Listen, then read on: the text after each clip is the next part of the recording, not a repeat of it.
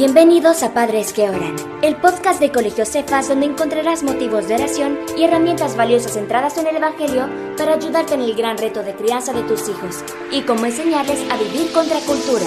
Con ustedes, nuestra anfitriona Samantha Carrade García. Para trabajar el corazón y el alma de nuestros hijos. ¿Estamos listos, Mr. Tony? Gracias.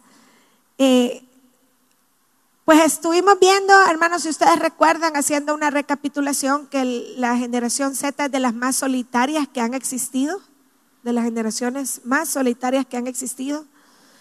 Y veíamos algunos sustitutos relacionales que ellos usan, como la pornografía, las redes sociales, los videojuegos, el mantenerse ocupados en YouTube, en TikTok, en todas las eh, cosas que la tecnología les pone a sus órdenes y a su, al alcance de, ellos, ¿verdad? Realmente.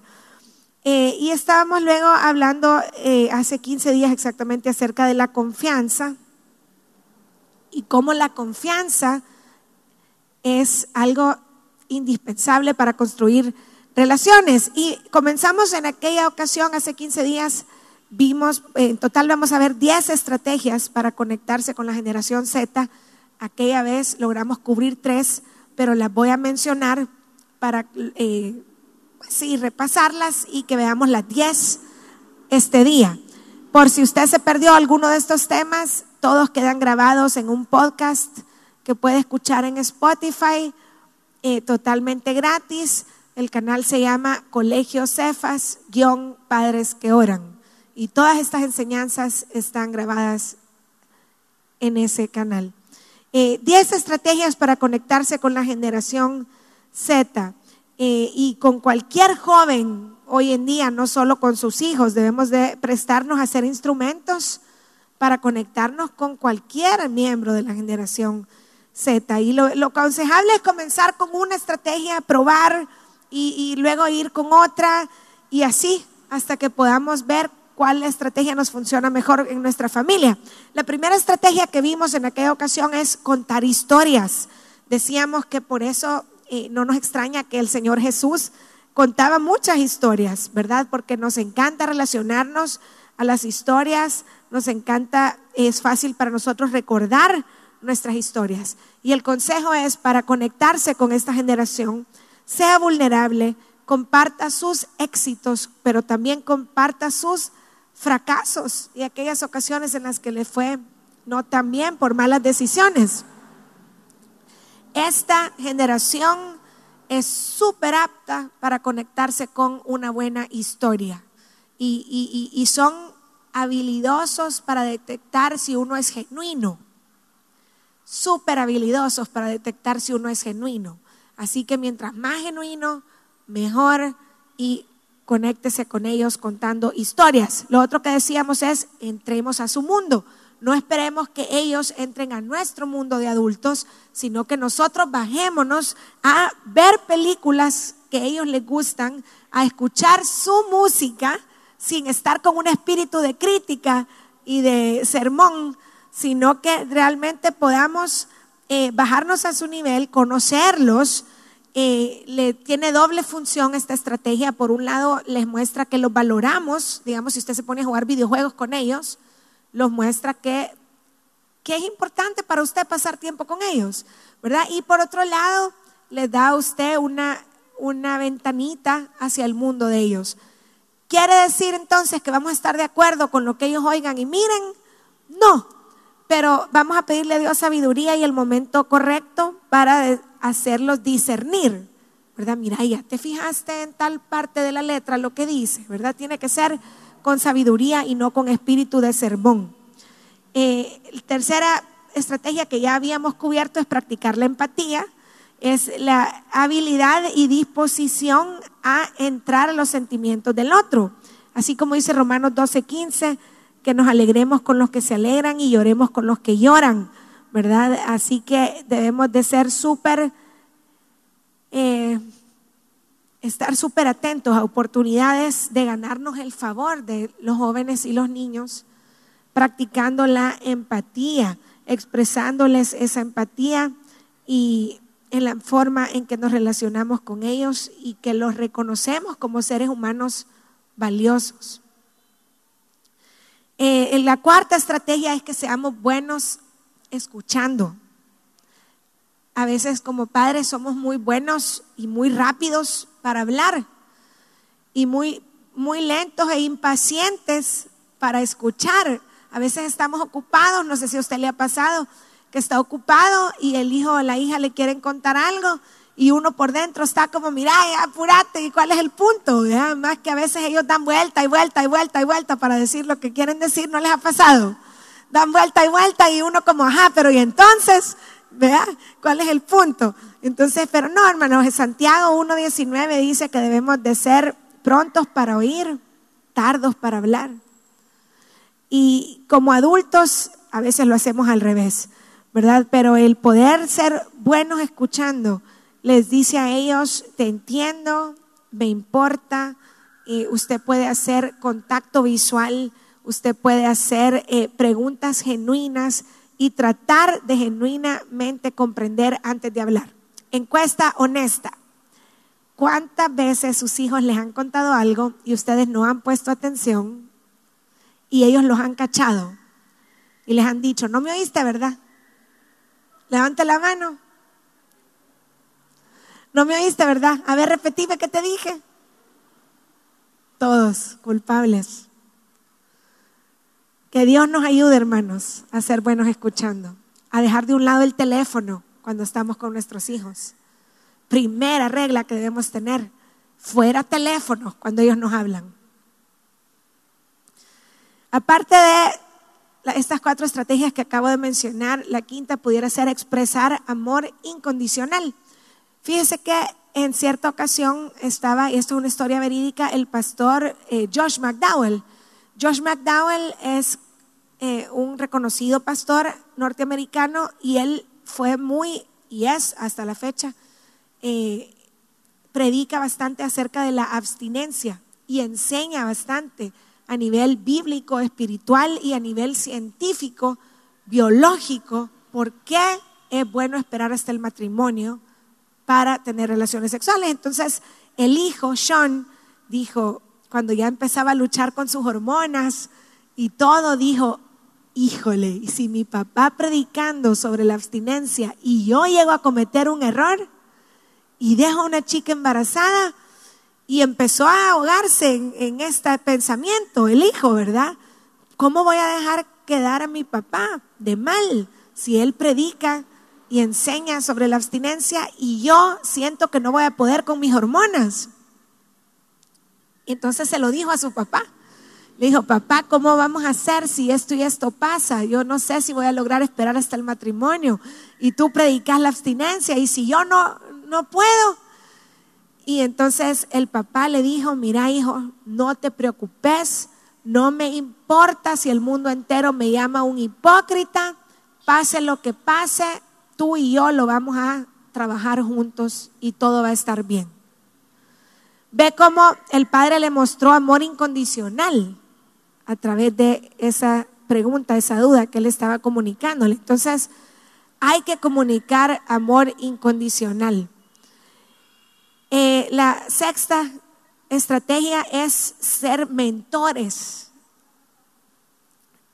La meta de mentorear a alguno de estos chicos, si no son sus hijos o además de sus hijos, algún joven. Pregúntese dentro de su agenda a qué actividades que usted hace rutinariamente le puede, puede usted invitar a algún chico que lo acompañe. Simplemente, mira, me han invitado a predicar en tal lugar, acompáñame. O me han invitado a dar un estudio bíblico, vení conmigo. O mira, este, por ejemplo, voy a tener que, que puede ser algo sencillo, como me gusta ir al gimnasio y voy al gimnasio dentro de mi propia rutina. Hijo, venite conmigo, vámonos al gimnasio. Eh, o vamos a caminar en la colonia. Vamos a pasear al chucho. Vea, y el más feliz de los tres, padre, hijo y chucho, ¿quién es? El chucho, el perrito. No, son bromas. Eh, pero oportunidades de incluirlos a ellos en actividades que ya hacemos. Es una gran oportunidad eh, ponerlos a servir. Hace poco estaba hablando yo con una chica o ponerlos involucrados en lo que uno hace, ¿verdad? Estaba hablando con una chica que por meses he estado hablando con ella y ella pasa con mucha ansiedad, depresión. Y, yo he tratado de una estrategia y de otra y de tratar de acercarla a, sus padres y, de mil formas, hermanos, y esta cipota yo no la veía que salía hasta que un día nos pusimos a hablar y Dios me guió a dos cosas. Uno fue enfatizarle la importancia de su tiempo a solas con Dios ¿verdad? Y desarrollamos un método para que ella empezara a pasar 10 minutos diarios con el Señor y le dije qué hacer en esos 10 minutos concretamente para que ella no se perdiera en esos 10 minutos y lo sintiera concreto. Pero lo otro y lo que más sentí que le iluminó la cara fue cuando le dije, fíjate que vamos a tener un evento de jóvenes, no nos querés ayudar en el comité de, de decoración. Se le abrieron los ojos como diciendo, que no se me había ocurrido que puedo servir. Y mira, hermanos, salió de esa reunión esperanzada como nunca la había visto de todas las veces que nos habíamos reunido, con solo sentirse tomada en cuenta. Entonces, eh, muchos de ellos lo que necesitan es salir de ellos mismos, sentirse útiles para el Señor, encontrar propósito en el Señor. Y si usted lo puede hacer mentoreándolos, tomándolos en cuenta, pues sería una gran bendición. También esto les va a parecer extraños, pero nuestros jóvenes y la generación Z necesita límites. Así que poner límites es una manera de relacionarse con ellos. Fíjense, hermanos, que hicieron un estudio en, en Inglaterra y casi el 70% de los jóvenes pensaban que los controles en línea controles parentales de sus dispositivos electrónicos eran una buena idea. El 70%. No sé si ustedes ya vinieron al, seminario que Cefas está dando, a la escuela de padres llamada eh, Juventud Post Pandemia. Los que no lograron venir a la primera eh, exposición, este jueves 23 está la segunda, solo que usted se debe de registrar debe de registrarse, pregunte al colegio por teléfono o en las redes sociales del colegio a dónde es que uno se registra. Pero jueves 23 de junio está la próxima sesión y nos van a enseñar maneras bien prácticas de poner controles parentales. Nuestros hijos dentro de la relación necesitan que no seamos tan aguados, tan flojos. Discúlpenme, hermanos, yo he sido culpable de eso pero eh, eh, los estudios dicen que ellos valoran y lo ven como algo bueno, los límites. El 54% de jóvenes encuestados en Estados Unidos dijeron que ellos desearían poder ser mejores en limitar la cantidad de tiempo que pasaban en sus dispositivos electrónicos. Y el 60% de ellos dijo que les gustaría pasar más tiempo socializando cara a cara, más que en línea. Los límites razonables comunican a esta generación que les amamos lo suficiente como para quererlos proteger. Así que hermanos, aunque ellos protesten, porque van a protestar, no se intimide, no se deje intimidar eh, digamos, ponga lugares y momentos en donde el teléfono no es permitido. Digamos, eh, usted incluso puede decirles, después de las 8 de la noche, celulares, tablets, computadoras se apagan, no, están permitidos dentro de las habitaciones. Eh, usted platique con, con su familia y pongan límites, decidan qué es lo que funciona para ustedes, pero pongan límites razonables en casa. La otra estrategia es orar, orar con ellos y orar por ellos, ¿verdad? Eh, que ellos sepan que oramos por ellos. Qué bonito cuando una familia tiene una rutina de hacer un devocional familiar juntos, pero que ellos lo escuchen orar por ellos, que ellos también lo encuentren cuando se despiertan en la mañana, lo cachen a usted en su devocional y que sepan que usted ora por ellos. Es una gran manera de comunicar interés. La creo que novena estrategia es comparta con ellos un tiempo de comida.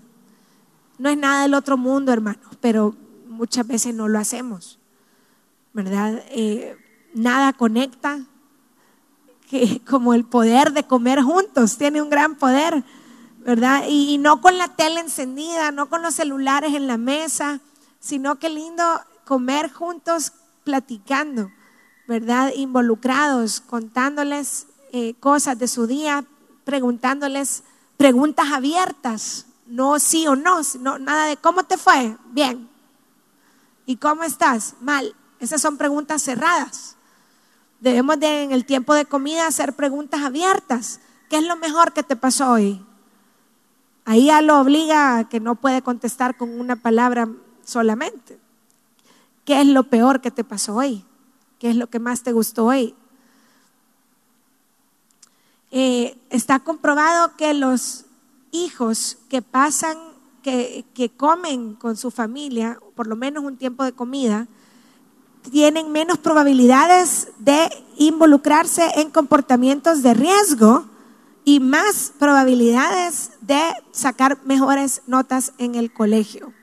Así que decídase a establecer una rutina de comer juntos. Y la última, hermano, es tenga una sincera conversación, ¿verdad? Es poder tener una conversación con estos chicos jóvenes, ayudarles, dedicarles el tiempo y que ellos vean que sabemos que tienen una necesidad profunda de relación y estamos dispuestos a llenar esa necesidad. Eh, si de nuevo tengo una conocida, no es de Cefas, no es de Cefad, pero esta chica, su padre murió hace mucho tiempo por alcoholismo y su madre, cuando ella tenía nueve años, eh, se involucró con otra pareja y dejó a la chica con la abuelita.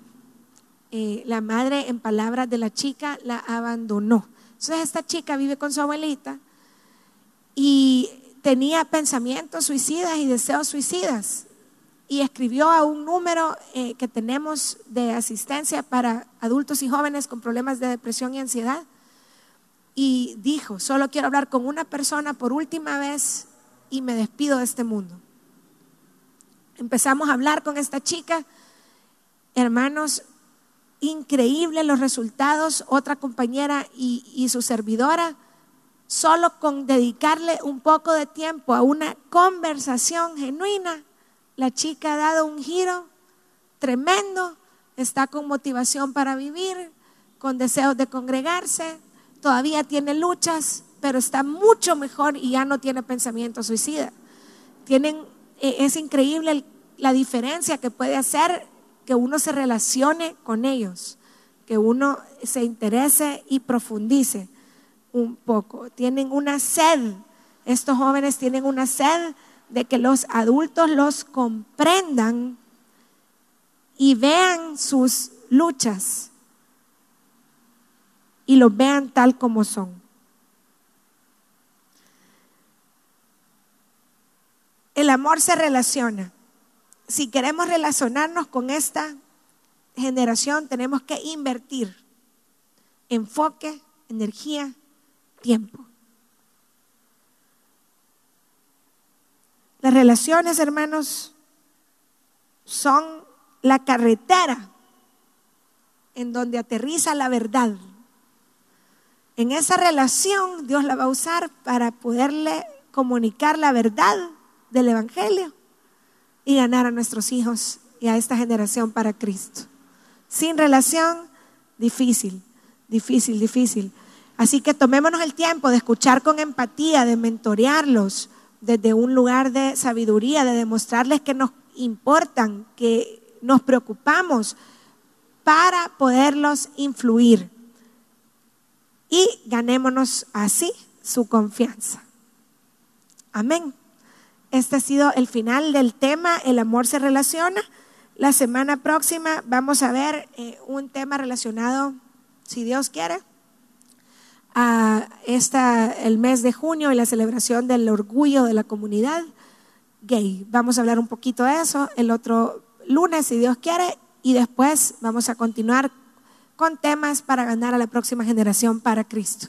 Cierre sus ojos. Gracias por acompañarnos. Recuerda que no somos padres perfectos, sino que por la gracia de Dios somos padres que oran. Hasta el próximo episodio.